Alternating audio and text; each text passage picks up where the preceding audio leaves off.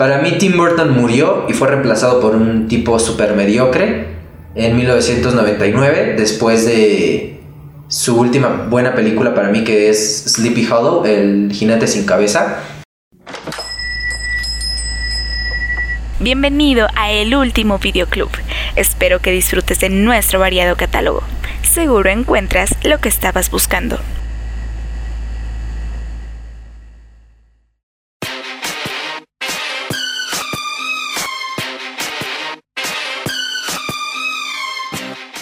Sean bienvenidos a un nuevo episodio de El Último Videoclub. Yo soy Luis Hernández.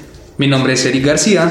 Y una semana más les traemos seis recomendaciones de las películas que vimos a lo largo de la semana para que las disfruten bien Agustín durante el sábado y el domingo. Eric, ¿cómo estás? Muy bien, muy bien. Aquí pasando esta cuarentena todavía en casa, aunque ya dieron prácticamente luz verde para que haya más no verde, pero naranja. bueno, ya hay más gente, más, ya hay más transitada, ya se puede decir que está más poblada la callecita. Y pues, aún así tenemos todavía más tiempo para seguir viendo películas. Y pues, un gran placer volverte a ver esta semana para grabar este subprograma, el último videoclub.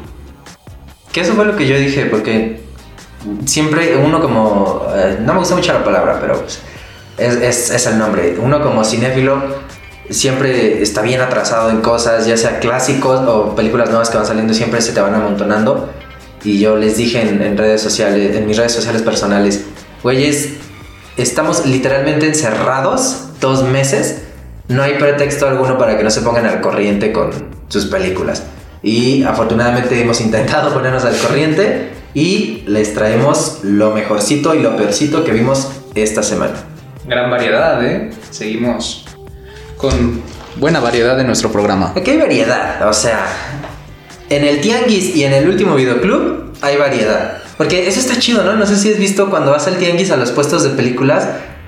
En los chidos, a la madre, qué variedad, güey. De todo encuentras. Encuentras la última que salió en cine, grabada obviamente en sala de cine. y encuentras clásicos. Yo mm, tengo miedo de admitir un delito federal. Muchas de las películas mexicanas antañas que he visto las he visto gracias a los tianguis porque son muy difíciles de encontrar en, en línea. Algunas las puedes encontrar en YouTube, eso está chido, pero muchas no. Entonces, varios clasiquillos por ahí los he tenido que buscar en, en piratería y me han salvado. Sí, tienes que escarbarle para encontrar estos buenos hits de la película y pues yo creo que hay que darle, ¿no? ¿No te parece? No sé si deberíamos seguir siendo el último videoclub o el último tianguis. También me chido. Pero bueno, variedad. vamos a comenzar.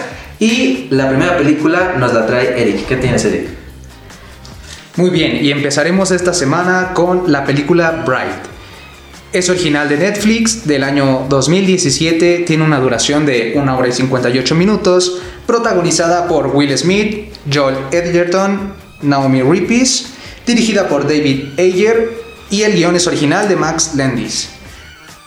Bueno, pues esta película se trata sobre dos policías de la ciudad de Los Ángeles y se desarrolla toda esta trama en un mundo fantasioso que está mezclado nuestra civilización, así lo podemos decir, nuestra raza con razas de historias fantásticas, orcos, elfos, hadas y todo ese rollo fantasioso, donde estos dos protagonistas de repente se encuentran en un barrio y de la nada ya están involucrados con una varita mágica. De repente tienen problemas con los pandilleros, policías corruptos y más o menos de eso va la trama. De repente ya después pierdes el hilo completo, pero básicamente esa es la, la trama. Hay una varita mágica, la tienen dos miembros de la policía, lo cual uno de, de esos miembros es un orco y toda su raza de orcos lo menosprecia por pertenecer a este cuerpo policíaco. Entonces esta trama se basa sobre búsquedas de varita mágica, elfos ninjas que de repente sueltan madrazos a diestra y siniestra, muchas balaceras y chistes horribles por parte del orco. Tiene muchos remates que, que vaya, de verdad son no son nada buenos. Pero pues básicamente de eso se trata esta trama. Policías, policías corruptos, pandillas, elfos, magia y, y otras cosas. ok, y para calificarla como la peor que vi esta semana es pues por eso, la trama después de cierto punto pierde totalmente su hilo. Y ya de repente no sabes quién es quién. Hay una elfo llamada Inferni, que se supone que es la dueña de la varita. Está elfo que están resguardando ambos policías. Ni siquiera saben qué onda. A, la, a media película, o más de la mitad de la película, está elfo que, que está bajo la custodia de los policías. No habla su idioma. Habla elfo. y el orco la puede entender perfectamente. Después de toda esta trama, logra hablar español. Así, por arte de magia. Pero pues estamos hablando de una película fantasiosa, ¿no? No me gustó. Al principio sí me atrapó bastante esta trama. Porque pues es sobre policías, la protagoniza Will Smith, entonces la relacioné un poco con Bad Boys y debo aclarar que soy fan de Bad Boys. De las primeras dos, la tercera no me gustó tanto, pero después tocaremos ese tema. Y entonces tomé eso de referencia, porque Will Smith, me gustan muchas películas de Will Smith, y pues me fui con esa pinta, ¿no? Dije, es un. Es una película policíaca, tiene que ver con todo este mundo fantástico, entonces debe de ser muy buen. Debe de haber, debe de haber un buen match en esto. Y pues me, decepciona bastante, la verdad. Primero te atrapa con que todo el clan de los orcos de menosprecia a este orco policía, hasta se limó los colmillos, ya no los tiene como un orco normal. Va persiguiendo un orco y este al principio de la trama y después lo deja libre que porque este no era y bla bla bla bla bla bla bla lealtad de orcos y así, pero a este le termina metiendo una mega madriza por parte de los orcos.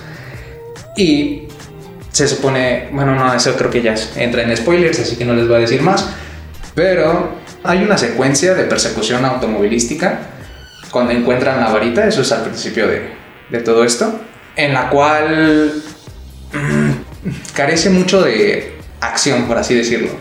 Solo hay muchos disparos y vuelan cuerpos a lo tonto.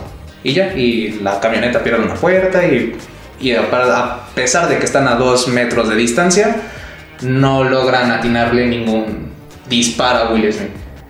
O sea, él está literal sin puerta, con una escopeta, mientras los pandilleros están en otra camioneta a dos metros y le están disparando con AK-47. Así, casi a quemarropa. Y ninguno le da, güey. Ni siquiera Will Smith les da, güey. Hay disparos por todos lados y hasta, te juro que vi que ni siquiera cuadraban en dónde daban los disparos y desde dónde disparaban. Pero pues, detallitos que a la velocidad ni siquiera te das cuenta, ¿no? Pasan por desapercibidos. Y tiene demasiados chistes forzados. Y eso como que mata. O sea, en vez de darle un buen remate al, al entorno, a lo que ya viene trazando junto con otros personajes, el orco, que es interpretado por Joel Edgerton, remata con un chiste algo forzado y muy malo, de verdad. Y pues eso en parte sí me quita mucho interés de estar viendo esta película. Yo pienso que Bright es como la película prototipo de David Ayer. Tiene absolutamente todos los fetiches que tiene David Ayer. Tiene acción a lo pendejo, tiene una obsesión, siento que ya está insana con la cultura latina que tiene David Ayer.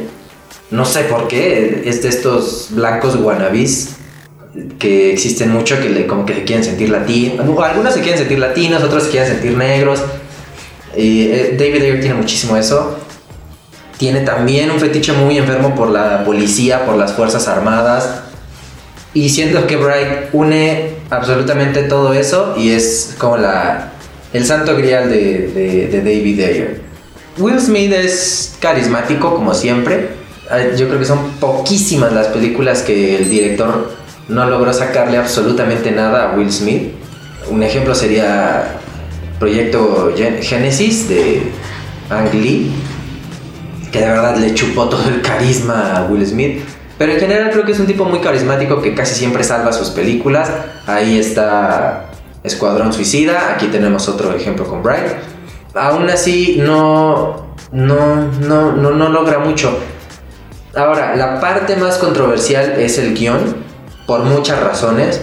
Para empezar tenemos que esté escrito por Max Landis, hijo del legendario John Landis, gran director y guionista de los 80, que lo recordaremos por películas como Hombre Lobo Americano en, en Londres, como el videoclip de Michael Jackson Thriller, por los hermanos Caradura, en fin, un, un sinnúmero de éxitos, de los, sobre todo de los 80s, que después deja a su, a su hijo, sigue vivo John Landis, pero ahorita no ha estado tan activo, y después nos deja a su hijo, así como, ah, miren, yo me voy a retirar tantito, pero aquí les dejo a mi morro, el cual ha hecho cosillas interesantes, una de ellas es el guion de Chronicle, de 2012, la primera película de Josh Trank, el, el infame director de Los Cuatro Fantásticos, el reboot. Eso le atrajo la atención.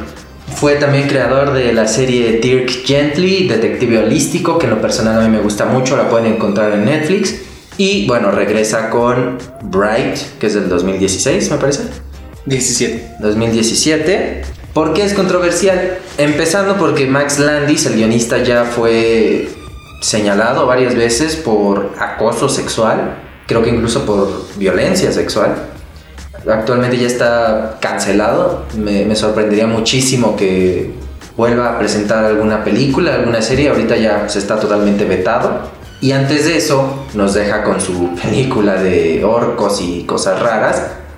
Que intenta tomar el... que este es la otra, el otro motivo por el cual es controversial porque intenta hablar de racismo, intenta hablar de clasismo, intenta esta forma nada sutil de hablar de diferencias de clases sociales, de separación, pero no hace nada con eso, nunca atiende el problema, nunca... simplemente está ahí. Y el hecho de que esté ahí no hace nada, no apoya al problema, no inicia una conversación que es una de las cosas más importantes que puede tener una película. Muchos dirán, pues es que qué importa que las películas hablen de esto o del otro, al final no, no generan ningún cambio. Por un lado, tienen razón, pero por el otro, es importante generar conversaciones que, que nos hagan cuestionarnos cosas, que nos hagan debatir. Y ese es el problema de Bright, que intenta hablar, intenta hacer una fábula contemporánea, intenta hacer una comedia de, de amigos, intenta hacer una comedia de policías, intenta hablar del racismo y al final no habla de nada. Exacto, es mucho de todo, pero a la vez no, no, nos lleva a ningún lado.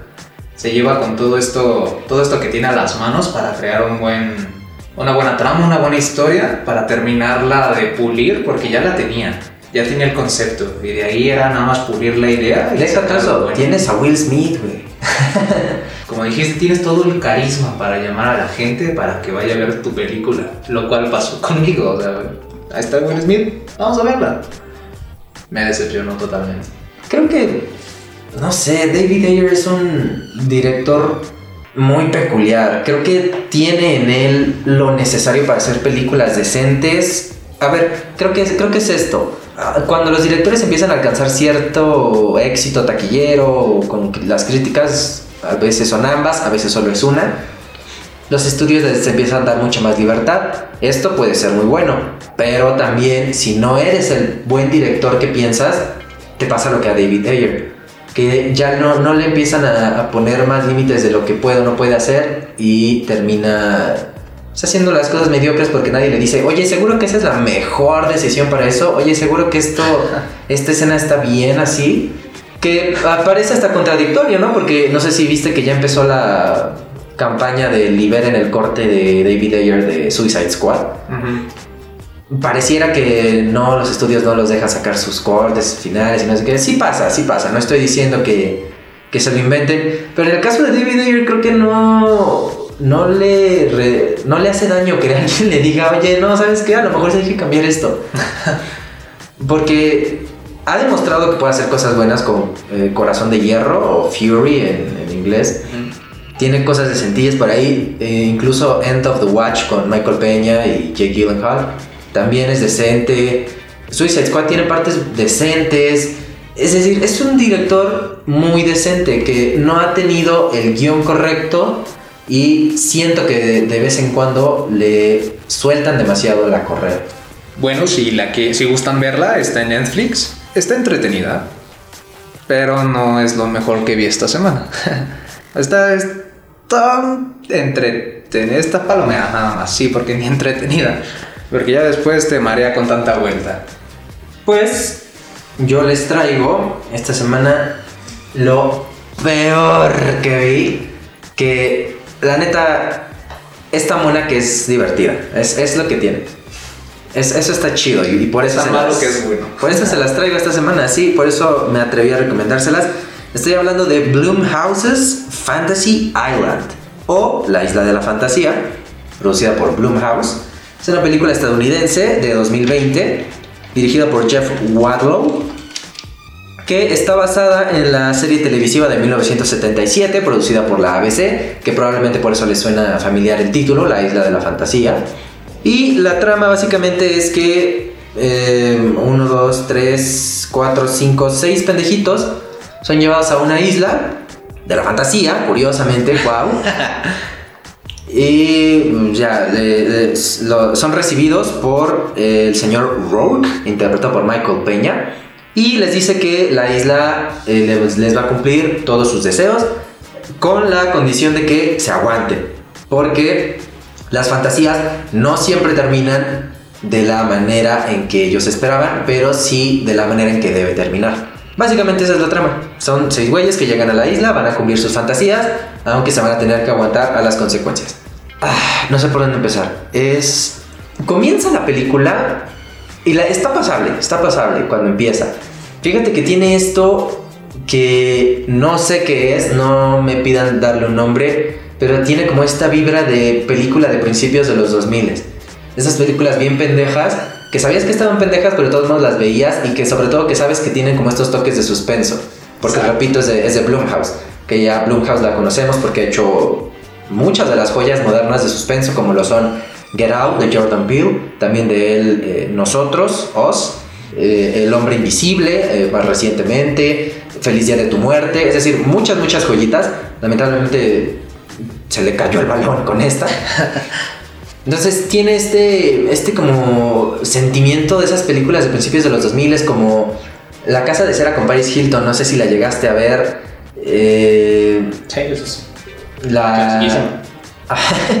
Tres fantasmas, El barco fantasma. Estas películas... Fantasma. Estas películas de principios de los 2000 que estaban bien pendejas, que no se toman en serio el, el- el- el terror que va- del que van a hablar, que no está mal, pero que están muy pendejas.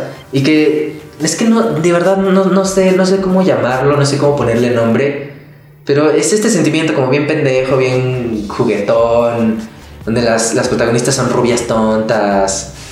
No sé, no sé, no sé cómo llamarlo. Pero desde que empieza lo tiene. Es, es muy marcado y se me hizo bien, bien raro. Como un scary movie, pero un poquito más serio. Ajá, es que eso.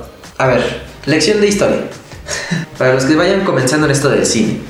A finales de los 80, principios de los 2000, el cine de terror ya estaba un poquito cansado, estaba desgastado. Estoy hablando de Estados Unidos y cuando hablo de Estados Unidos, pues ya estoy refiriendo un poquito a nivel mundial, porque recordemos que Estados Unidos pues es el productor más grande de cine del mundo, únicamente por debajo de Bollywood, de la India en cuanto a número. Pero en cuanto a dinero, en cuanto a industria, en cuanto a cantidad, es, más, es el más grande la, la industria de Estados Unidos. Entonces, veníamos de los 80 que estaba, estuvo plagada de las películas slasher, de eh, Pesadilla en la calle del infierno, de Viernes 13, de Halloween, que eso es... Masacre en Texas. Ajá, Masacre en Texas, que eso es todo otro tema que ya hablaremos si es que llegamos a Halloween y no hemos tirado el, el proyecto. O muerto. Ya ni digas. Bueno, Tocó eh, madera. ya estaba cansado de todos esos slasher porque era secuela tras secuela tras secuela. E incluso se coló Tiburón, que ya llevaban como siete secuelas. Y, dura, y buena parte de los 80 siguieron sacando. Y para los 90 estaba ya cansada hasta que llega Wes Craven con su película Scream. Wes Craven lo recordaremos por ser el, el creador y director de Pesadilla en la calle del infierno, la primera película. Entonces él dice, ¿sabes qué? Eh, me voy a aventar otro clásico, chinga tu madre porque así de chingón soy. Otro clásico de terror y saca Scream a mediados de los 90 con Neve Campbell y el clásico ya asesino Ghostface. O, bueno, lo conocemos como Scream, pero no se llama Scream, se llama Ghostface. Exacto. Y algo muy particular que tenía Scream era que era muy consciente de sí misma, era, era una parte muy esencial de su guion, que es muy metaficcional, está muy consciente de ella, hace un poco de burla a muchos estereotipos que ya se venían manejando la década pasada y que ahorita para nosotros son muy típicos, ¿no? Ya, ya reconocemos muy bien los elementos del slasher, pero en ese momento pues tenían 5 años, 6 años de haber acabado la década y no, no estaba como tan presente en el subconsciente de la gente hasta que Scream empezó a señalar como todos estos clichés. Y es bien raro, bueno, ya estoy haciendo crítica de Scream, ya me debrayé, pero porque básicamente Scream los usa de manera muy inteligente y aparte los critica al mismo tiempo. Es, es todo un caso de estudio Scream que espero hablemos algún día, toda la saga. Es muy, muy, muy interesante. Pero, ¿a qué iba con todo esto? A que... Ni tiene nada que ver con la isla de la fantasía, pero bueno. Es... Así se nos va el hilo, no ya, se me, ya me clavé, ya lo voy a acabar. Date, date. Entonces, como esto funcionó y la saga de Scream continuó más o menos hasta 2008, 2010, 2011 me parece creo que es la última, eh, Scream 5, pues se fue haciendo tendencia que las películas de terror empezaran a tomarse un poquito menos en serio esa, eh, pues la parte del terror e hicieron como un poquito de chistes jocosos, como que se burlaran del mismo hecho de que son una película de terror, ¿me explico? Sí, exacto. Y eso es exactamente lo que tenían las películas de principios de los 2000, como La Casa de Cera, como Tres Fantasmas, como El Barco Fantasma. Y es exactamente eso lo que sentí cuando empecé a ver La Isla de la Fantasía. Ya regresé a la película, ¿ya vieron? Sí, tenía algo que ver. Todo tiene un porqué. No tenía que ver, pero ya me había debrayado, ya tenía que terminar el hilo. Eh, y pues con eso eh, tiene un poquito de encanto, podrías decir. Que te digo, desde que empieza ya sabes que no va a estar chida, ¿sabes? Hay películas que empiezan y tú dices, no, no, no, lleva cinco minutos y los diálogos, los tres diálogos que han dicho, ya, ya con eso ya sé que está bien pendeja esa película. El último maestro del aire, que lo hablamos del episodio pasado. Pero la pasas, dices, va, cámara, no hay pedo. Aquí me quedo, vamos a seguirla viendo. El gran problema es que se va haciendo más pendeja mientras más avanza. Hey. La verdad, el título correcto de esta película debería ser La isla de la explicación. en lugar de Isla de la fantasía. Porque para que una película progrese es necesario ir dando información. Ya sea de la trama, de tus personajes, de los conflictos emocionales, etc. Y eso está bien, es, es normal, no pasa nada. No porque una película te explique algo necesariamente está mal o necesariamente la película es mala. Pero hay modos, que eso es, es el gran detalle. Eh, Robert Zemeckis es un gran maestro de, de la explicación. En inglés se le conoce como exposition, exposición. Y Robert Zemeckis es increíble. La, dos de las de los ejemplos más grandes que existen en el cine hollywoodense y que de hecho no estoy mamando en algunas clases y escuelas de cine se utilizan como ejemplo de lo que se debe hacer es Volver al Futuro 1 de 1985 y eh, quién engañó a Roger Rabbit o quién inculpó a Roger Rabbit en su traducción original del título. Ambas piezas maestras, a mí me encanta Robert Zemeckis, ya hablaremos de él en, en algún próximo programa, pero él lo que hace es contarte muchas partes de la historia de nuestros personajes sin decirte una sola palabra, sin que un personaje se pare y te empiece a contar de la nada. Eso es hacer gran explicación y es precisamente lo que esta película hace terriblemente. Es- es- se siente mal, se siente in- incómodo. O sea, es como si yo estuviera hablando aquí contigo, tú y yo nos conocemos hace casi 10 años y de la nada te dijera, sí, como tú bien sabes, mi padre me dejó plantado esa vez. Era las 8 de la noche. Desde ese momento yo desarrollé un trauma muy pesado. O sea, nadie, nadie habla así. ¿Y, y por, qué, por qué tú no sabrías eso de mí? ¿Me explico? O Sí, sea, no tiene sentido. Y básicamente toda la película se, va- se construye en eso. Esa es toda la película. Había partes en las que yo estaba dispuesto a pasarlo. Si te das cuenta, llevan varias cosas que he estado pasando por alto. Pero dije, "Va, no, hay pedo. O sea, no esperaba mucho la Ya voy a más de la mitad. Y hay partes en las que dije, va, está bien. Porque a lo mejor mm, como guionista no encontraste la forma correcta de, de sacarlo naturalmente. No sé, mm, re- recordemos que el guion es de Jeff Wadlow, Chris Roach y Gillian Jacobs. Pero hay un punto en el que ya simplemente les valió verga. Literalmente acaban de hacer algo y nos lo están diciendo por O sea, una morra agarra una piedra y rompe una ventana y dice un güey, oh, es que esa morra agarró la piedra y rompió la ventana. Ah, ¿Por? ¿Por qué me estás diciendo eso? Una cosa es que me expliques lo que no vi fuera de pantalla, que está mal hecho, pero te la paso. Y otra es que me expliques lo que sí vi. ¿Por qué? Ah. Es totalmente innecesario. Y bueno, pues con esas bases para la película no hay para dónde irse. Eh, como ya había dicho, se va convirtiendo gradualmente en una película cada vez más y más estúpida. Los personajes son cada vez más estúpidos. Es completamente predecible. Tiene como dos o tres giros a la bien tipo de Night Shyamalan, una vez más hablando de él, ¿ya vieron? Sí. Tienen que escuchar todos los programas, todo está conectado, aquí es Marvel, este pedo. Es nuestro propio universo. El universo del último videoclub. Tiene bastantes giros ahí medio shamalanescos, que por más sorprendentes que intentaron ser, los ves a dos kilómetros de distancia. Por una parte, pues está bien porque te van plantando como las pistitas para que no digas que salió de la nada, que se lo sacaron del culo. Los indicios. Ajá, pero está mal hecho. La película está mal hecha, ese, ese es el resumen. Está mal hecho, está bien pendeja. los personajes son insoportablemente estúpidos. No, no puedes apoyar a nadie, todos te caen mal.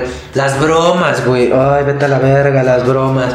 No, no hay nada redimible más que el hecho de que hay un punto en el que los niveles de película basura son tan altos que ya lo disfrutas, ya te ríes. O sea, ya, ya te chingaste dos horas de tu vida en esto, ya no te queda más que reírte. Yo la verdad recomiendo muy fuertemente que la vean con amigos. Que la vean con amigos, que la descaquen, que se caen de risa con lo estúpida que es, que tomen un... que hagan un juego de beber, que tomen un shot cada que un personaje explique algo de la manera más incómoda e inhumana y real posible, van a terminar pedísimos Anales. O sea, una peda anal, o sea, destructiva va a ser. Y todo patrocinado por la isla de la fantasía de Blumhouse. Échenle un ojo para reírse. Yo la verdad no me pude reír porque desperdicié dos horas de mi vida en esto y estaba solo. Pero ya sabiendo de lo que van a entrar y con amigos, ojo, seguimos en semáforo naranja, rojo, depende de cuándo estén escuchando esto. Así que de preferencia háganlo por Skype, por Zoom o con sus carnalitos que están en su casa. No, no hagan reuniones, por favor, tengan tantito cerebro. Sí, eh, ojo. Pero júntense con gente de manera virtual, con gente que va con ustedes y se van a dar una gran divertida. Pues sí, es que no, no hay nada más que, que aclarar.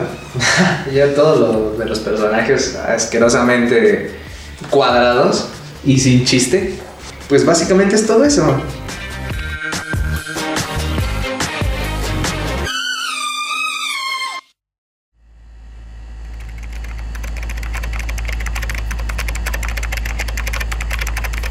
Perfecto. Solo necesita su número de teléfono y mañana puede recoger su membresía.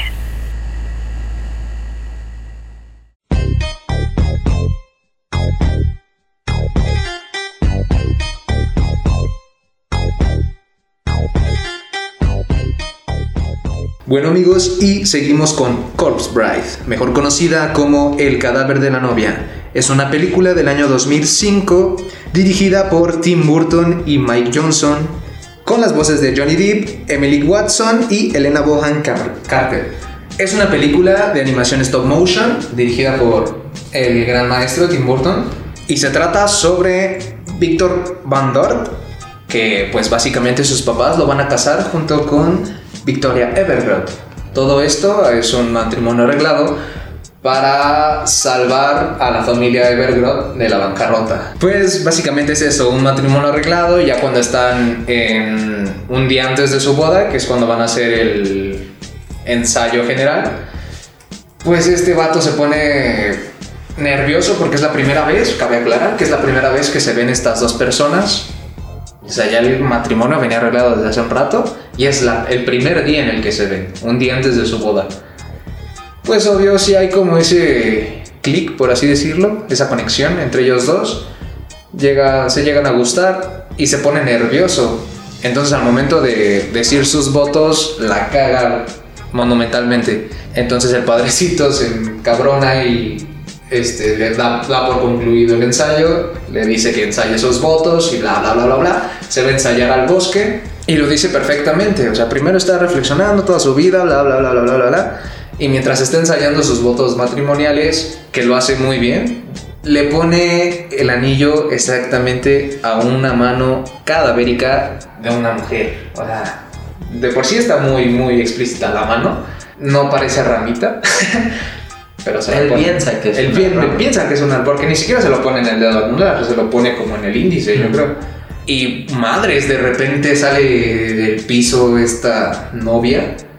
¿Por qué? Porque es una novia. Porque tiene el vestido de novia. la- literal, cayó como anillo al dedo. Ah.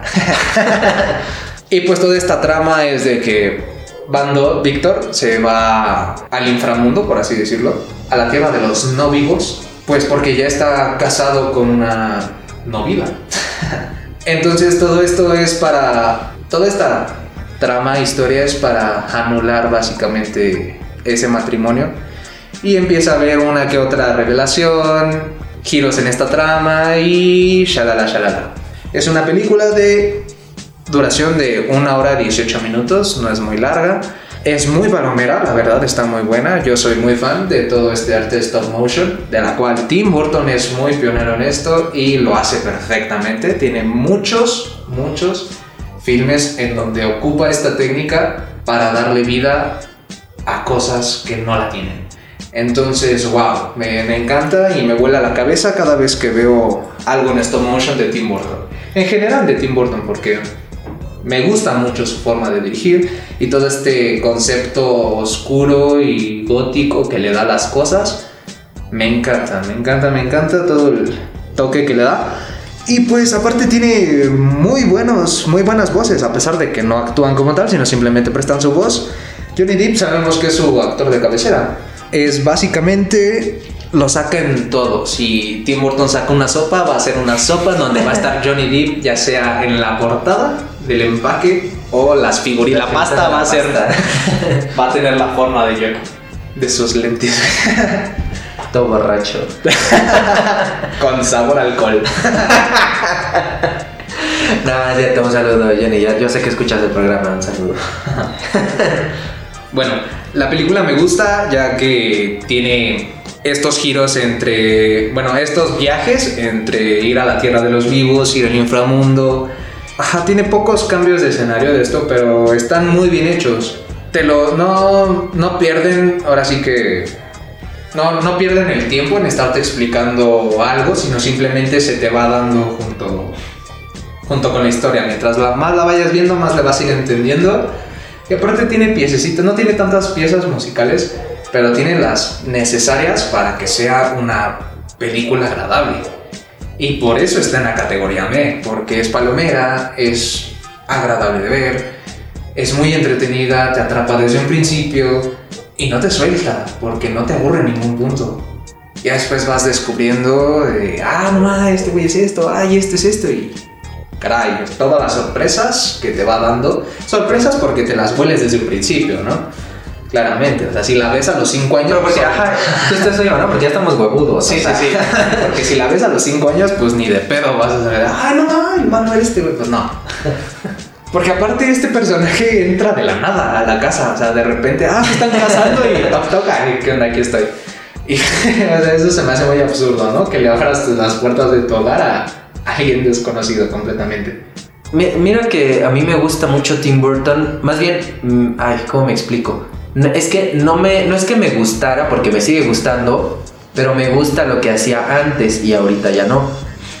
Yo soy muy admirador de Tim Burton desde su ópera prima en el 86, 85 me parece. Van a decir que me saco del culo todo porque nunca traigo bien las fechas.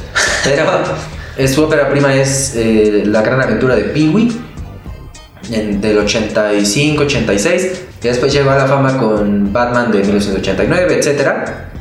Para mí, ahora sí que bien Paul está muerto. Para mí Tim Burton murió y fue reemplazado por un tipo super mediocre en 1999, después de su última buena película para mí que es Sleepy Hollow, El jinete sin cabeza.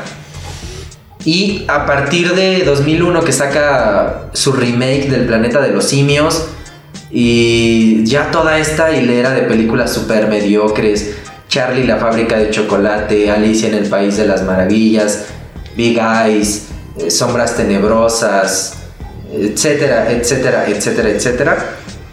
A mí la verdad me perdió por completo. Yo sé que le quita el sueño el haberme perdido. No, o sea, está grabando y dice, puta, Sí, claro. ¿qué, qué dirá Luis, güey? No se escuchó y dije, puta madre, no mames. Ya ahorita acaba de tirar todos sus premios, todo su dinero, ya lo acaba de tirar, ya lo está quemando y dijo, no, ¿sabes qué? No mames, no le gustó a Luis, qué pedo. Entonces, ya a mí ahorita, yo la verdad no soy fanático de lo que está haciendo, pero creo que el cadáver de la novia es de lo último bueno que hizo, de ya cerrando. Repito, fue a principios de los 2000 En live action, para mí lo último bueno que hizo fue eh, Sleepy Hollow. Pero el cadáver de la novia se salvó por ser animada, que es de 2005, dijiste. Sí, es del 2005, del mismo año que Charlie, la fábrica de chocolates. ¿A poco? Ah, sí, Sí. ¿verdad? Sí, es cierto, la sacó el mismo año. Sí, sí, sí. Sí, pero pues, la aplastó con el cadáver de la novia. Que, ojo, mucha gente relaciona a Tim Burton con el stop motion.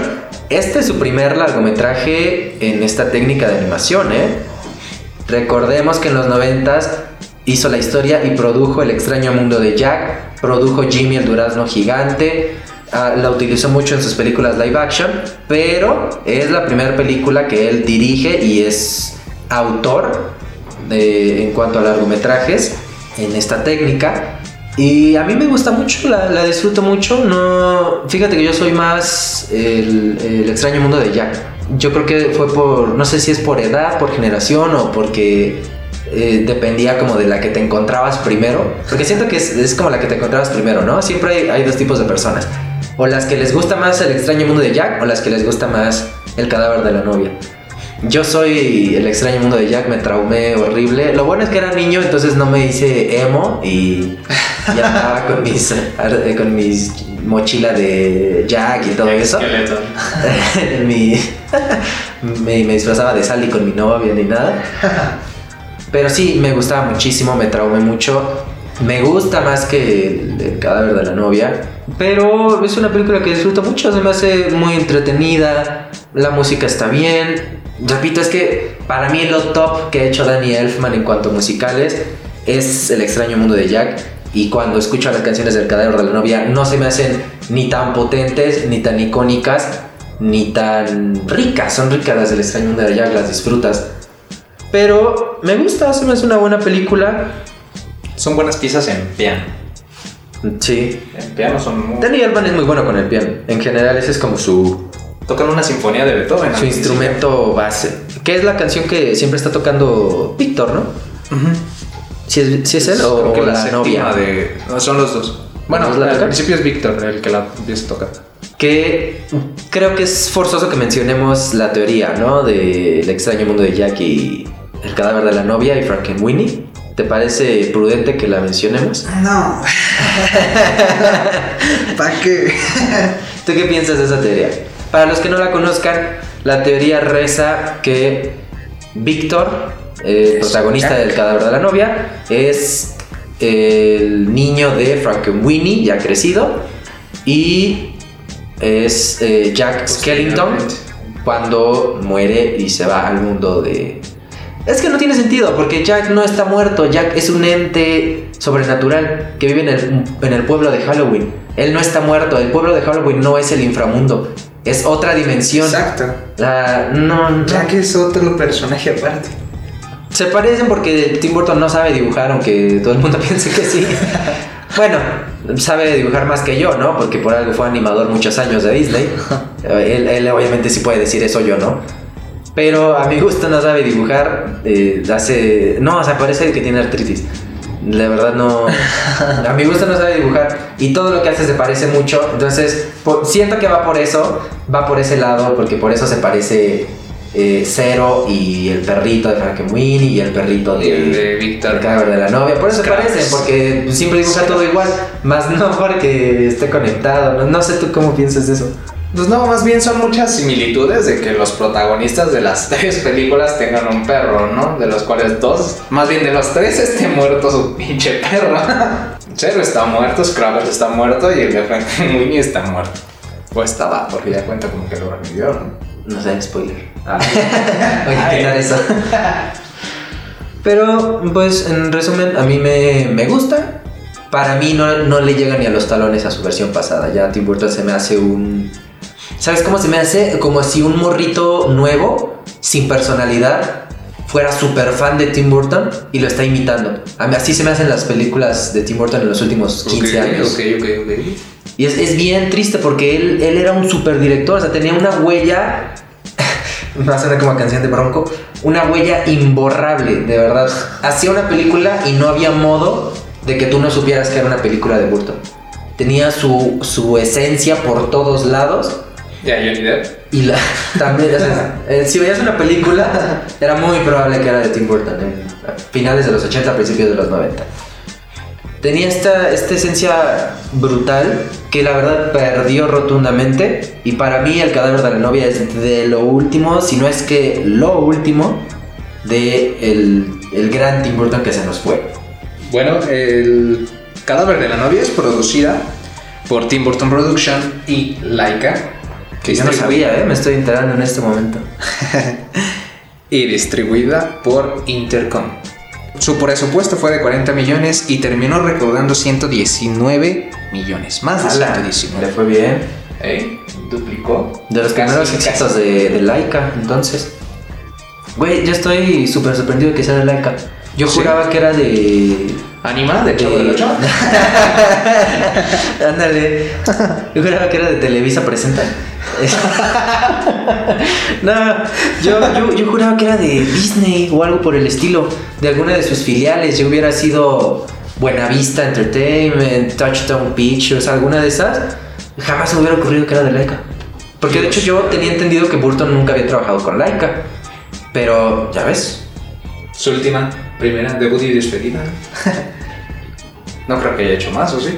Es que no, que yo sepa, no. Si saben ustedes, déjenos por ahí eh, algún comentario.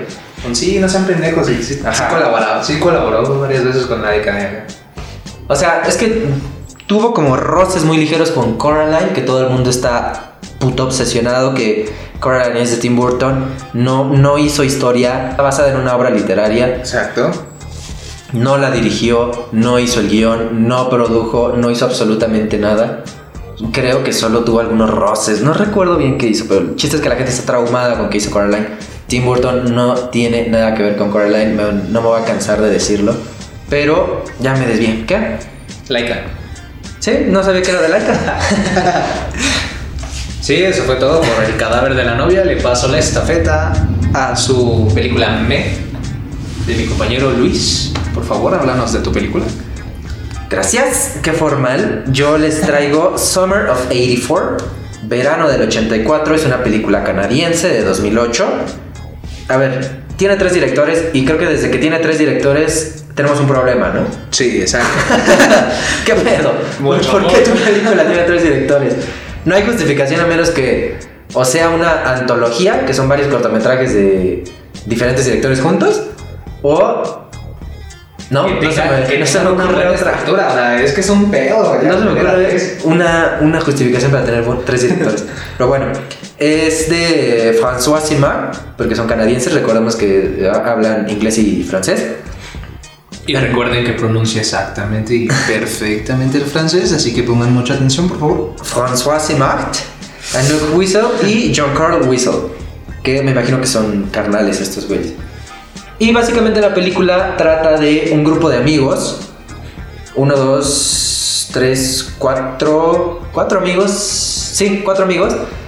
En. Mira, mira tú qué curioso. Un verano en 1984. ¡Wow! Sor- sorprendiendo las expectativas aquí siempre. Eh, dos, cuatro amigos, eh, cuatro amigos que están en el verano del 84 en un pequeño pueblo en los suburbios de Estados Unidos. Primer error, porque una producción canadiense se va a Estados Unidos a hacer una historia gabacha, pero bueno. Bueno, no primer error, el primer error era que fueran tres directores. Segundo error, empiezan a desaparecer niños un asesino serial manda la carta al periódico diciendo que él es el, el quien ha estado desapareciendo estos niños, es, ha asesinado ya una decena de niños en los últimos 10 años y a dos adultos. Nuestro protagonista llamado David Armstrong, que es interpretado por Graham Bercher, Bercher, Berker, no sé cómo se pronuncia, empieza a sospechar que su vecino, literalmente de la casa de al lado, es el, eh, quien está detrás de todo esto. Que cabe mencionar que es un policía. Entonces toda la película se trata de él sospechando de su vecino, de buscando pruebas, que se sienten amenazados, perseguidos. Esa es la trama. A muy grandes rasgos. Creo que la trama es interesante. Desde que, así como la dije bien mal, ya suena interesante, ¿no? Sí, la verdad sí. La verdad sí, bueno, para mí que me gusta todo ese género de suspenso y detectivesco, el simple hecho de pensar que un grupito de amigos está... O sea, que aclarar que es muy riesgoso que te pongas a investigar. Sea, tan siquiera que tengas la sospecha de que tu vecino Sí. es asesino serial y aparte pertenece al cuerpo policíaco. O sea, es un... ¡Wow! Se me hace muy interesante, pero por favor... Está, está muy Hitchcockiana, fíjate, me parece como muy Hitchcockiana la trama. Hay, hay elementos que algunos personajes desconocen, pero la audiencia sí conoce, pero se van revelando, pero hay otros que no. Eso, eso es algo que hace mucho Hitchcock y que son elementos sólidos para hacer una película de suspenso, un thriller. Sin embargo, no, no cuajan en verano del 84. Simplemente no, no cuajan.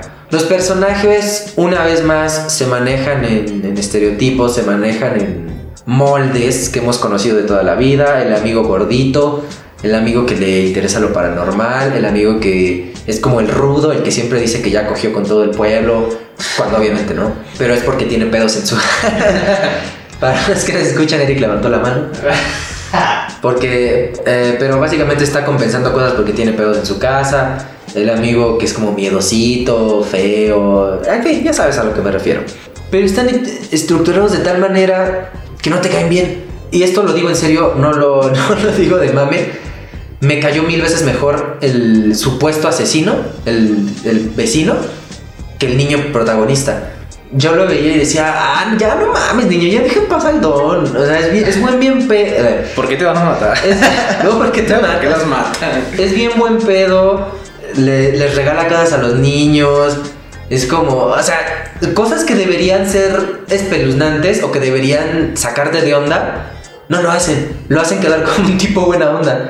Porque si, si eres un adulto de treinta y tantos años, sin pareja, que vives solo, y le regalas cosas a los niños, es raro. No deberían, porque no tiene, técnicamente no tiene nada de malo. En la actualidad, sí, pero se saca de mal visto. Y que a eso voy, a ver, a ver si me acuerdo ahorita. A ver, a ver cómo. Voy a intentar conectar esto. A eso voy. Pero eh, se supone que debe sacarte de onda, pero la película lo trata de tal manera que hasta te termina cayendo mejor. Hasta dices, güey, pues es un vato solitario, no le hace daño a nadie. Y de repente llega este pinche vato castroso a, a meterse en su jardín, a meterse en su casa, a, a- en su basura. Ajá, a castrarlo. Es como, güey, no, déjalo en paz. Desde, desde que te hace que te caiga mejor un asesino que tu niño protagonista, hay otro pedo. Ya ahí hay otro pedo. Ya se ve que tiene tres directores. Sí, como que, oye, tú haces esto. No, haces- no es que mejor esta la grabamos así. O sea, no. Otra cosa es que esté ambientada en los 80s. Y justo iba a eso. A a eso que mencionabas muy bien. Yo lo veo por la parte en que lo hicieron porque si la hicieras hoy en día no tiene suspenso alguno. Si tú ves que un vecino hace ese tipo de cosas, es un puto asesino. No, no hay más. sí, sí. Es un güey raro. O, o- o es asesino o es un güey raro. Ya estás metiendo unos putazos o una demanda. Ajá. Cualquiera de dos. Pero si la haces en los 80, que eran tiempos ligeramente más inocentes, que tampoco nos vayamos con la finta abajo. No eran los 50, que esa sí era como la época más inocente de Estados Unidos, etc. Era más inocente, no, no era perfecta, pero era, ma- era una época más inocente. Y siento que por eso se fueron por esa época, como bien mencionabas. Porque si pones esos elementos en ese momento cultural, no son tan extraños. Tú como audiencia actual te pueden sacar de onda, pero en ese momento a los vecinos no les parecía extraño. Y creo que por ahí iban al momento de situar la historia en, en 1984. Pero a mi gusto muy personal resulta contraproducente. Porque no agrega mucho a la historia. Si acaso el hecho de que no tienen celulares y eso, y como que dificulta más el buscar pruebas. y eso también como que ag- agrega el suspenso. Vaya, el hecho de que esté en el 84 eh, sirve absolutamente para el suspenso. Simplemente para eso lo pusieron ahí. Pero repito, a mí personalmente no me funciona porque ya estoy hasta el huevo de la nostalgia de los 80. Ya estoy hasta el huevo. Ya tenemos muchas cosas que se van por ese hilo. Un gran ejemplo de Stranger Things. Estuvo cotorro, entiendo que fue un momento generacional porque los directores que ahorita están en auge crecieron o nacieron en los 80s y tuvieron esta nostalgia. En los 80s hubo muchas películas de los 50s porque hubo una, una nostalgia por los 50s.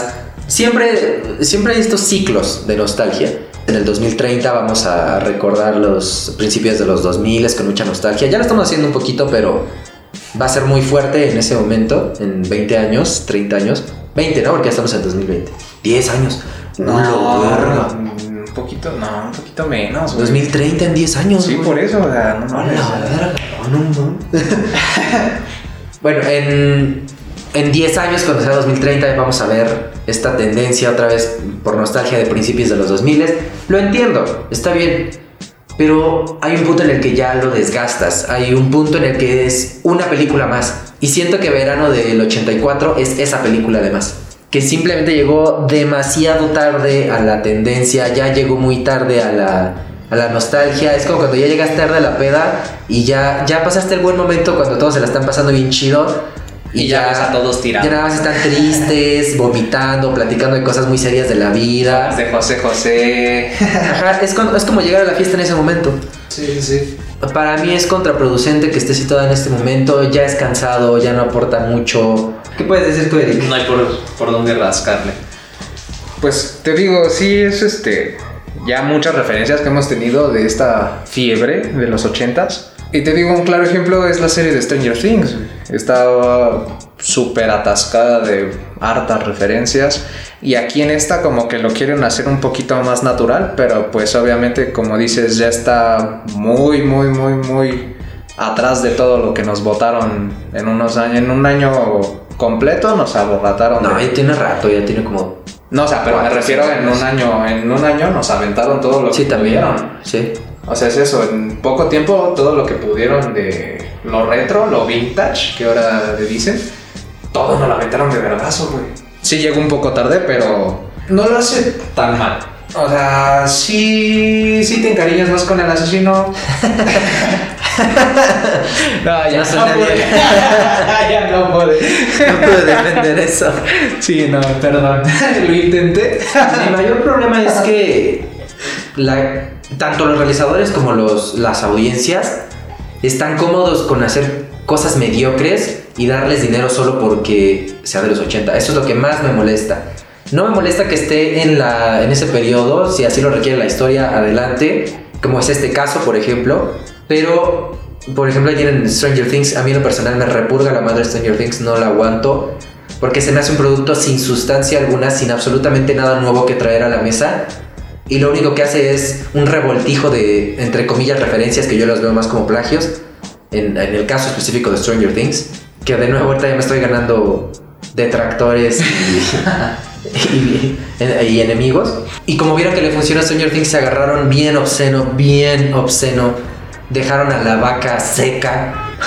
Y cuando historias como esta, que sí tiene justificación de alguna manera, quiere agarrarse, ya no le sale. Ya es como en Drake y Joy, no, cállate, a ti no te sale. Sí, sí, sí. Ya, simplemente llegó muy tarde.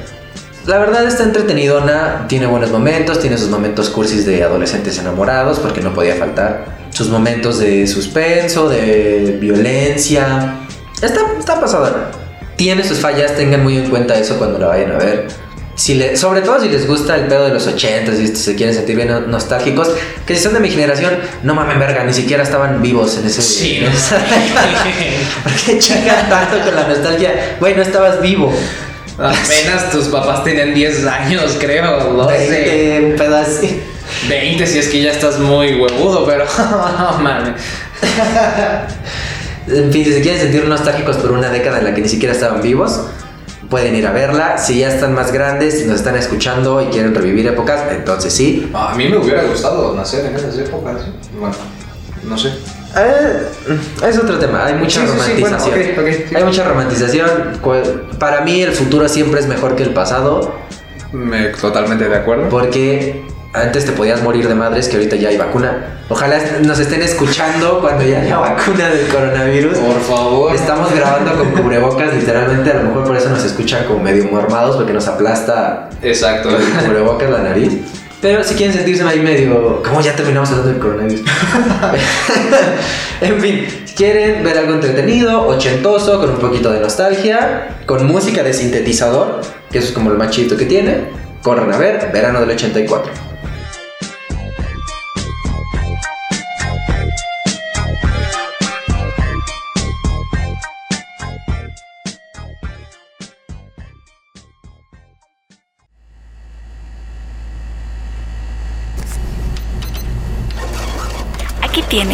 Le recuerdo que tiene hasta el martes antes del cierre para regresar su renta.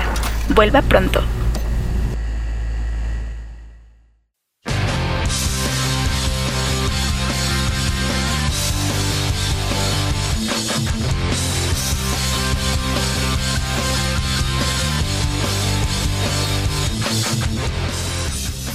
Y la última película que yo les traigo esta semana es 7500, una película producida por Austria, Alemania y Estados Unidos. Estrenó en 2019 en el circuito de festivales, pero llegó a Amazon Prime Video en este año, hace unas cuantas semanas. Por eso es que se dice que es del 19 porque llegó a festivales, pero como tal, para las masas, llegó en el 2020. Y es dirigida por Patrick Bollrath. Es su, su primer película, su ópera prima, también hizo el guion.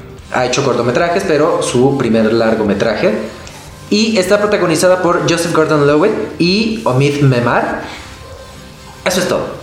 Eso es todo la, ficha técnica porque es una película muy minimalista en cuanto a sus elementos. Eh, la trama es sobre un primer oficial, ojo, no es un piloto, es un primer oficial, eh, lo que nosotros conocemos como un copiloto. Es como el que está en la mano derecha de- del piloto principal del avión. Y llegan unos, eh, unos terroristas e intentan tomar el avión. Esa es la trama, eso es todo. Solo Patrick Borbrat hizo el guion, solo hay dos protagonistas. Hay más actores, obviamente, pero protagonistas solo hay dos. Y es, es muy pequeña, es muy limitada, pero justo por eso me gustó mucho. Vamos a desglosarla. Yo no soy fanático de Joseph Gordon-Levitt, lo voy a admitir aquí y no me da tapujo decirlo. No soy fanático. Incluso ha trabajado con un director que para mí es un maestro, que es Christopher Nolan. Para mí es de lo más alto que puede haber en el cine Christopher Nolan. E incluso sus participaciones en sus películas me desagradan. No solo no me gustan, me desagradan. Estamos hablando de El Caballero de la Noche Asciende, que es donde más me molesta. Tanto su personaje, que eso ya es culpa de Nolan y Jonathan sí, sí, Nolan, sí, como su actuación, que también lo hizo pésimo, a mi gusto. Muy cuadrado, ¿no? También tenemos Inception, que no me, no me provoca mucho. Me gusta más, pero no, no, no me provoca mucho en Inception. En la película comedia romántica que todo el mundo conoce, 500 días con ella o 500 días de verano, con- por su traducción literal. En 10 cosas que amo sobre ti tampoco me gusta. No, no es alguien que disfrute ver en eh, The Walk, no recuerdo cómo le pusieron en español, sobre la cuerda floja creo. Ujú. También dirigida por Robert Zemeckis, que era la historia sobre el hombre que caminó en cuerda floja entre las dos torres gemelas. Pésima película, pésima actuación de Joseph Gordon-Levitt. Entonces no soy fanático de él. Me, me eché todo este choro para decir que no me gusta, ni como actor ni como director. También ya he incursionado en películas como Don Juan, que seamos honestos, únicamente la hizo para fornicar simuladamente con Scarlett Johansson. No me gusta. Sin embargo, en 7500, qué puta actuación se echó. Qué puta actuación. Yo creo que no sé a qué se deba. Probablemente sea mitad que ya tiene más años y que ya, pues, tiene más experiencia como actor y aparte tiene más experiencias como persona. Que eso también pues te ayuda mucho como actor, el retomar vivencias propias. Y la otra mitad, tal vez era necesario que se encontrara con Patrick Borra. Tal vez era el, el director que le, que le faltaba, no lo sé. Pero qué puta actuación. Es un gran guion que se presta mucho para darle el reflector al actor en, en turno, que en este caso le tocó a, Gordon Lewitt. Qué gran trabajo. Hace un gran trabajo el guion es impresionante y la dirección, porque hace mucho con muy poco. Esta no es una tendencia nueva, toda la vida se han hecho películas con un solo escenario, con pocos actores, para reducir costos, para poder contar historias más interesantes. Un ejemplo muy claro es Perros de Reserva de Quentin Tarantino, nació el maestro Quentin Tarantino, perdón, casi me, me sangra la boca, que nació pues para como una película barata en un solo escenario que ya después conforme fue teniendo más dinero pudieron eh, ampliarla un poquito más. Pero esta es una práctica que se hace mucho en el cine siempre y en este caso me parece que está súper bien hecha también la actuación de Omid Memar no se puede ignorar, no se puede obviar en el papel de Vedat, que es un terrorista, uno de los terroristas que están intentando tomar el avión. Que como dato curioso, 7500 es el número del código que usan los pilotos para informar a, a la torre de control cuando, cuando, ajá, cuando terroristas quieren tomar el control de la nave. Entonces la película retoma esta, esta tendencia de hacer cosas minimalistas porque todo pasa en la cabina del, del piloto. Jamás nos salimos de la cabina, eso está increíble porque cumple su función pero tampoco se siente demasiado claustrofóbico. Porque creo que es en un riesgo de, de nunca salirte de una cabina de piloto que no mide más de ¿qué te gusta? ¿Dos metros cuadrados? ¿Tres metros cuadrados? Obviamente servía más pequeño que el espacio en el que estamos ahorita. La mitad más o menos del espacio en el que estamos ahorita. Obviamente funcionaba para hacer las cosas más tensas, pero corrías el riesgo de hacerla claustrofóbica.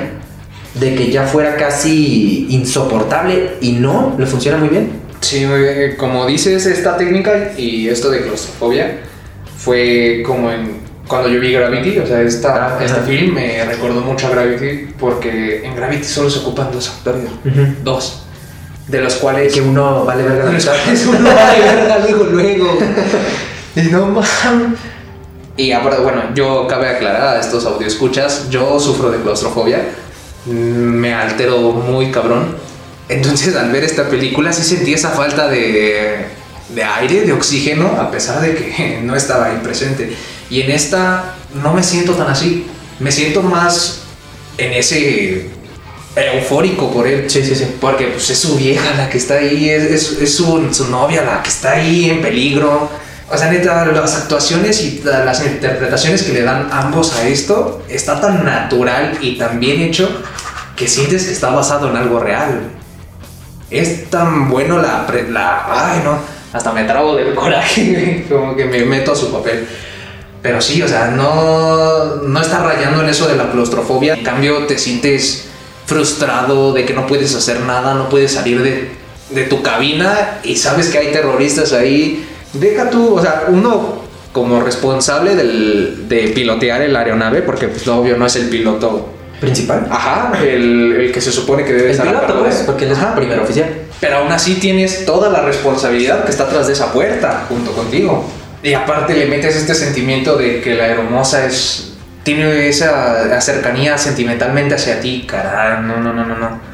Sí, sí te altera, sí te altera bastante. Sí, fíjate que mencionaste muchas cosas muy interesantes que quiero retomar. Para empezar, con esta técnica de nunca salirnos de la cabina, porque eso es, eso es el punto de la película. Los terroristas quieren entrar a la cabina para tomar control del avión y él debe intentar que no entren, entonces nunca salimos de ahí. Y, y con esto nos pone bien cabrón en, en el lugar, en, en la situación, o sea, nos pone tensos. Es, es un súper trabajo de dirección. Y otra cosa que, que más o menos tocaste y que me es, es, es bien, bien, bien padre, que no es, no es un Bruce Willis cualquiera. No es un Jason Statham cualquiera, no es un Dwayne Johnson La Roca cualquiera. Porque bien pudo haberse parado Es un Robin a medias. referencia al Caballero de la Noche. O sea, en cualquier otra película se para, le parte su puta madre a los terroristas a lo largo de dos horas, eh, se coge a la, a la hermosa en el baño y todos triunfan a huevo y llega a casa con su hija, ¿no? En cualquier otra película eso hubiera sido.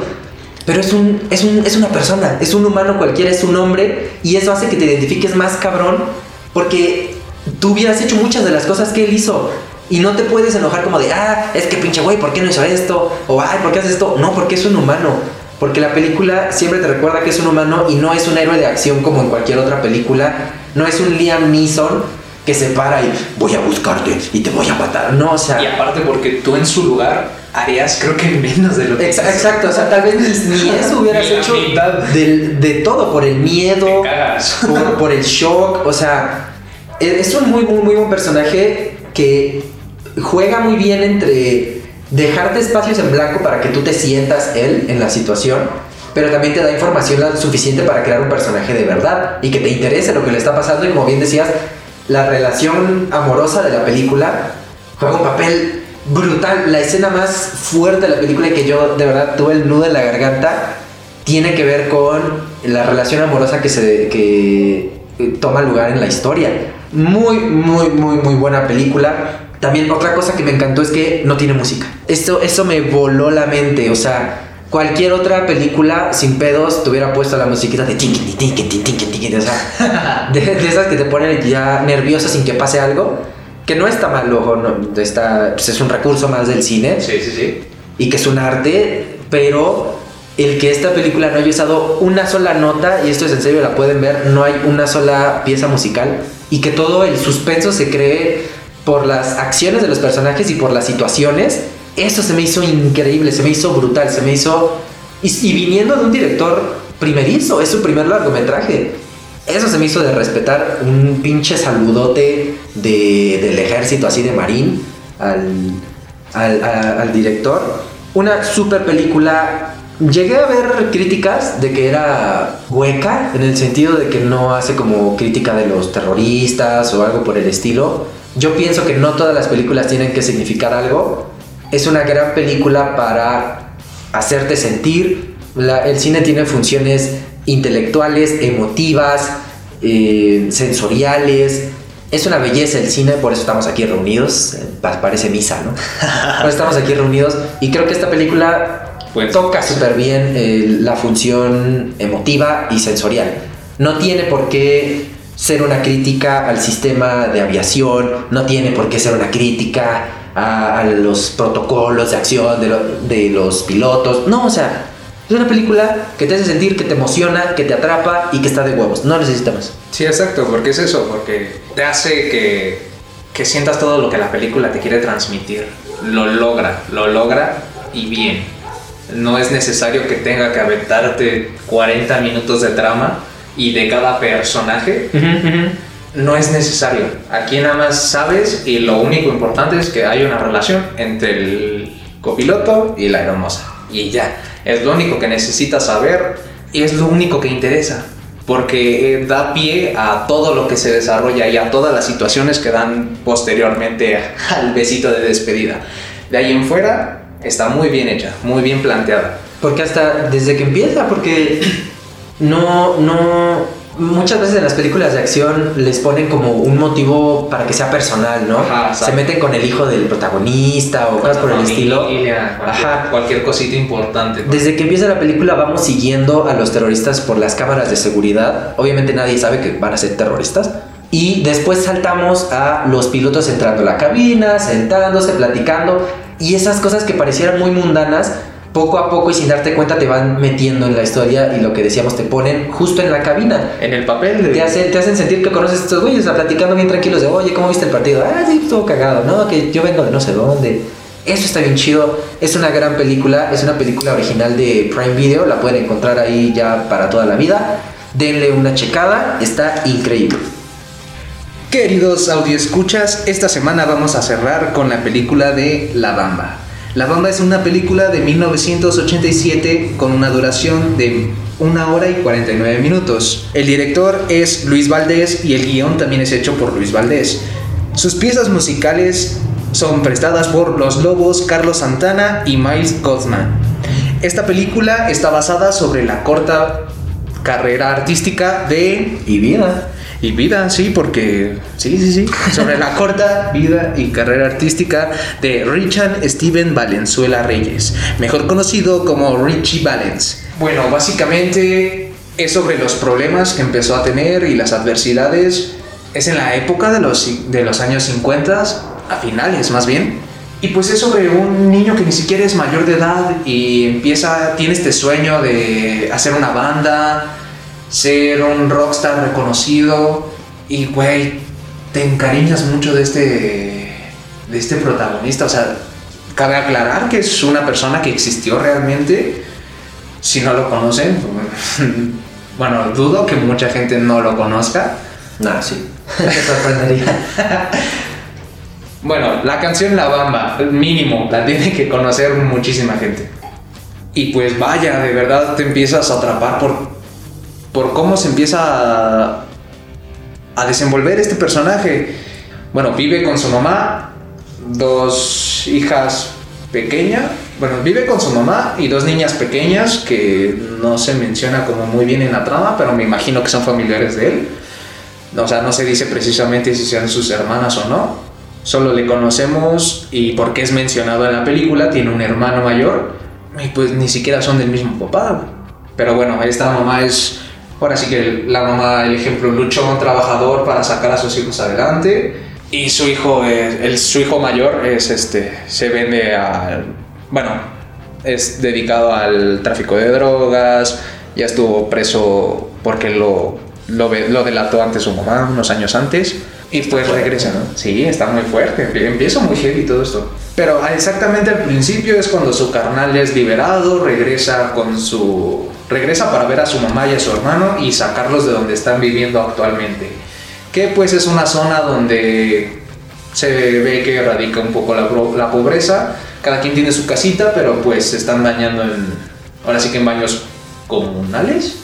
Las regaderas son al aire libre. Y pues su hermano, a pesar de pues de dedicarse a lo que se dedica, regresó precisamente para sacar a su familia de ahí, su hermano mayor de Richie. Su mamá como que pues aceptándolo nada más por quererse salir de ahí, porque sabe que no es dinero bien habido. Pero a fin de cuentas se mudan de ahí. Se mudan a una casa, tienen una casa y un camper donde vive su... En el camper vive su hermano mayor junto con la que ahorita está, que ni siquiera es su pareja ni nada, sino simplemente está con ella. Y pues esta trama es más o menos eso, problemas familiares desde muy pequeños hasta la actualidad, de las cuales sobresale Richie. Richie siempre siguió ese sueño. O sea, Richie sigue yendo a la, a la escuela a aprender y todo, pero él tiene este sueño de dedicarse a la música y empieza a hacer piezas. Bueno, y lo que catapulta a la fama a Richie es este cover que realiza de la pieza musical La Bamba. Y pues este cover, este plus que le da cambiando, dejando las marimbas a un lado y metiéndole guitarra, percusión y todo, está muy bien, muy, muy, muy bien. Empieza con un solo de guitarra bastante melodioso que te atrapa desde el principio. Y aparte ese ritmo y alma que le da, caray, caray, quedó muy, muy, muy bien. Y fue lo que lo catapultó así, wow, a la fama. Esta película me encanta porque, como lo dije principalmente, y creo que lo mencioné dos veces, te encariña, te logras encariñar mucho con el personaje principal que es Richie. Te encariñas cabrón con él. Porque es muy noble, es una persona muy noble, totalmente opuesto a lo que es su hermano mayor. Para empezar, tiene cierta conexión, o sea, le, le gusta la chava con la que se termina acostando su carnal. O sea, para empezar, le ganan su, su amor como de, de barrio, por así decirlo. Lo cual te envuelve en todo lo que le pasa. Estás al pendiente de que sí lo va a lograr, de que sí le van a ver la cara cuando llega este productor. Porque a primera vista se ve como que es un fanfarrón. Porque cuando lo lleva a su estudio es un estudio como de tres pesos. Solo hasta él se lo dice, mira, tienes un buen micrófono, tengo una buena grabadora, ¿qué más quieres? Hasta parecen los estudios del último videoclip. Y sí, ¿eh? Pero no lo pueden ver. bueno, entonces te atrae más porque mm, a primera instancia dices, le va a ver la cara, va, va a gustar de él, ¿qué va, qué va a pasar? Y wow, todo el giro que le da a todo esto, que bueno, creo que ya no es gran spoiler que lo diga. Lamentablemente murió este gran personaje, no solamente en la película, sino la persona, el, original, Rich Valens, falleció en un accidente aéreo que fue denominado el día en que murió la música. A pesar de que su, su corta carrera musical solo duró aproximadamente ocho meses, fue un gran impacto el que causó en, en este género del rock and roll, porque fue rock en español. En la cultura en general. Wow, aparte tocaba muy bien, todo lo hacía él. No, no era alguien que se sentara con él y oye, así, oye, nada más en perfeccionar cómo cantaba, que era el güey que lo producía. Era lo único que, que tenía aparte. O sea, repetir repetir hacer repetir. de- Sí, sí, sí. La repite como bien, no, la repite un chingo. Pero de ahí en fuera, él fue la cabeza de todo esto. Entonces, cuando llega esa escena en donde. Y aparte, durante toda la película tiene esa visión. Esa visión de un accidente aéreo. Y pues te paso la estafeta ahorita, en este momento, y terminamos para, para cerrar con esto. Uy, pues muchas cosas. Muchas cosas. Uh. Creo que como bien mencionas, eh, el personaje es una pieza clave de la bamba porque es muy atrabancado, pero no cae mal. Porque luego hay personajes es como de, ah, ya, pendejo, ya siéntate, no mames. Che desmadre que traes. Pero él es atrabancado y cae muy bien y, y sigue sus sueños. Y como dices, es muy noble. Creo que también esto responde a que el personaje real como tal se prestaba mucho a esto también. Porque, como lo mencionábamos el capítulo pasado, aquí, aquí un círculo completo, ¿qué pedo? El- de las piezas más difíciles de hacer es una adaptación y una película biográfica o biopic, como se conoce en inglés. Porque tienes la tarea de tomar historias que duran años, en el caso de las biopic, pues toda una perra vida, literalmente, y contarla en hora y media o dos horas. ¿Cómo escoges qué, qué días de la vida de alguien valen la pena contarse y qué días no? Eso está dificilísimo Sí, bastante. y creo yo que el, el guionista hizo un trabajo espléndido. Repito, creo que se prestaba mucho también la vida de Richie Valens y su personalidad para darle el tono a, a la película y que fue este chavo atrabancado y que sigue sus sueños y que la audiencia se puede relacionar muy bien. Es, es mitad y mitad, mitad guion y mitad así, así era él. Un gran guion, una excelente música, está, está de más decirlo ya. El soundtrack de La Bamba se hizo un clásico. Si no lo han escuchado, qué pedo, o sea, qué pedo. Sálganse tantito del programa, o sea, no dejen de escucharlo, pero ahí mismo en Spotify busquen La Bamba Soundtrack y guárdenlo en su lista, qué pedo, o sea, no entiendo si hay alguien que no lo ha escuchado. Es increíble, yo ahí tengo, eh, lo tengo en vinil de, de los 80, o sea, no, no es una reimpresión, es de los originales, es de mi jefita santa. Y se escucha, se sigue defendiendo increíble, de verdad es un gran soundtrack que acompaña un gran guion. Les va a mamar el soundtrack. Y aparte la película lo tiene todo, tiene acción, tiene pues un dramón, un- una super tragedia, tiene romance, qué pinche romanzote se echa mi querido Richie con Dana. Lo tiene todo, es una película que lo tiene todo. Y aparte, siento que es de esas películas que son muy fuertes y la gente recuerda bien suaves. ¿A qué me refiero? Hay películas como La Bamba, como Fiebre de Sábado por la Noche, que gracias a la cultura popular se hacen como conocidas y la gente piensa que son como más fresas, más, más livianas. Y cuando ya las ves en verdad dices, oh, la verga, esto está pesado, eh. güey. O sea, matan gente, Sí. hay- luego hay violaciones, hay drogas, cosas por el estilo. Y tú quedas, oh, la verga, esta es la película que, que hacen referencia en mi caricatura de Cartoon Network, porque eso pasa mucho. Siento que es esas películas La Bamba. Y retomando lo que mencionaba hace poquitito, otra vez otro pinche círculo, estamos aquí muy cabrones en el último videoclub. Esta película es de los 80s y toma nostalgia de los 50s. Y es lo que mencionábamos de la nostalgia cíclica que ya veremos en unos 10 añitos. Bueno, y para agregar, los protagonistas son Liu Diamond Phillips, Esai Morales, entre otros. Porque estúpidamente volví a anotar los mismos nombres otra vez. Y como les digo, el accidente en el que lamentablemente falleció Rich se denomina como el día en que murió la música. Fue un accidente aéreo, ocurrió el 3 de febrero y pues las únicas personas que iban a bordo eran Buddy Holly, Richie Valens y The Big Bopper. Aparte del piloto, obviamente. Fueron los tres cantautores que fallecieron en esta colisión aérea. Sigo sin, sin dejar de aclamar esta movie, porque van varias veces que la veo y al final sigo llorando, güey. Me sigue quebrando esa... La canción, güey, Sí, es este, no Sleepwalker, Sonámbulo. La canción cuando todo el mundo se entera de lo que pasó. Ay, no, pícate la cola, güey. No, no, no, está muy, muy, muy buena. Cierra muy bien. Contiene un final muy triste, pero lo logra hacer bien. No te satura, no terminas odiando el final, sino te gusta el final, pero ese es un, un sabor agridulce lo que te deja. Es un buen final, pero vaya que me hizo, rela- me hizo derramar varias lágrimas. Pues queridos audio escuchas, hemos llegado al final de otro capítulo de El último videoclub.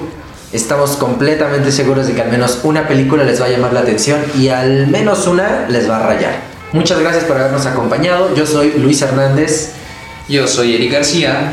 Los esperamos la próxima semana. Tramiten su membresía y esperamos que encontraran lo que estaban buscando.